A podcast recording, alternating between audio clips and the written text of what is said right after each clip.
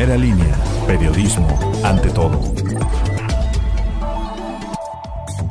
Hoy es lunes 22 de marzo, para usted informa Hugo de la Cruz Sánchez, bienvenidos al podcast de Primera Línea. Una pareja que se encontraba cenando resultó herida tras recibir impactos de bala en la cabeza por desconocidos. Fue en la avenida Salinas y la calle Azteca de la Junta Auxiliar de San Diego Chalma, donde se generó una fuerte movilización. Ambos heridos se reportan graves. Cuatro personas lesionadas, de los cuales uno de ellos se debate entre la vida y la muerte, así como daños materiales por varios miles de pesos, dejó como saldo el impacto entre un taxi y un automóvil particular, del cual el conductor iba en estado de ebriedad. El percance ocurrió sobre la carretera federal Tehuacán-Puebla, altura de la población de San Cristóbal Tepeteopan. Con huellas de tortura y atado de manos fue hallado sin vida el cuerpo de Raimundo N de 47 años de edad, originario de San Gabriel Chilac. El hombre se encontraba desaparecido desde el pasado 19 de marzo. En estado de descomposición fue encontrado el cuerpo de un hombre. La persona estaba en el interior de su baño. Los hechos fueron registrados sobre la avenida Independencia Poniente, entre la calle 2 Norte y avenida Reforma. Fue identificado con el nombre de José Joaquín N de 75 años de edad, quien vivía solo.